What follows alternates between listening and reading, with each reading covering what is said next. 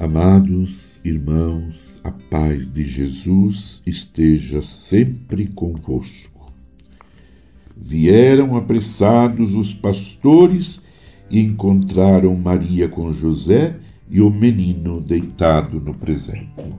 Irmãos e irmãs, celebrando hoje a Sagrada Família de Nazaré, Jesus, Maria e José, rezemos por todas as nossas famílias, especialmente pelas famílias mais pobres e desesperançadas.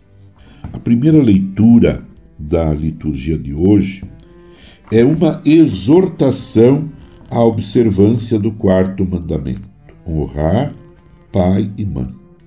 Conforme a percepção judaica, morrer pobre, sem filhos e jovem era sinal de abandono e desgraça diante de Deus.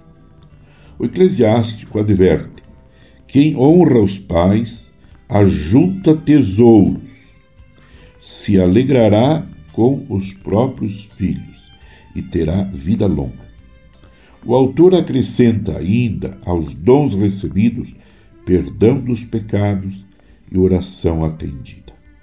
A compreensão e a caridade devotadas aos pais não serão esquecidas e servirão como justiça para a própria edificação, mas para que o cumprimento do mandamento não se torne mesquinharia interesseira, é bom nos lembrarmos de que o autor sagrado não está fazendo teologia da prosperidade ou da retribuição Praticar o bem, sem olhar a quem, é prática agradável a Deus, muito mais se o bem é favorável aos pais. A segunda leitura da liturgia de hoje orienta para a vivência da caridade na família. Cada pessoa, no ambiente familiar, para que a paz de Cristo reine, se revista de misericórdia, bondade, mansidão, paciência e, sobretudo, de perdão e amor, vínculo da perfeição.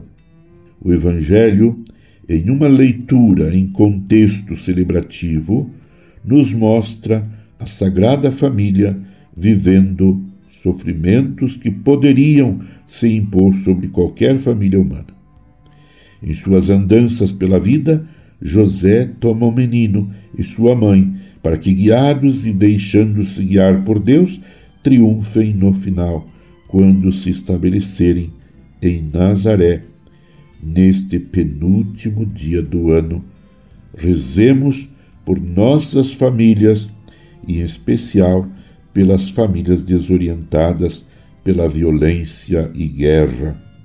Que famílias migrantes e refugiadas sejam acolhidas, lembrando-nos de que a família sagrada de Nazaré passou por dramas semelhantes aos nossos e viveu o sofrimento da fuga, como tantas em nossa época.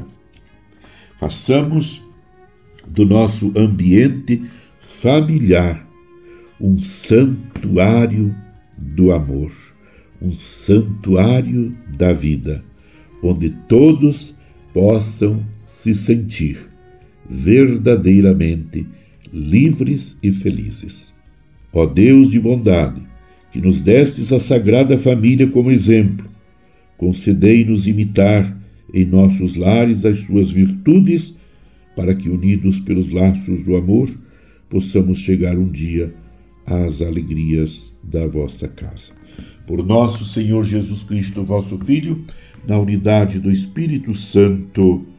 Amém.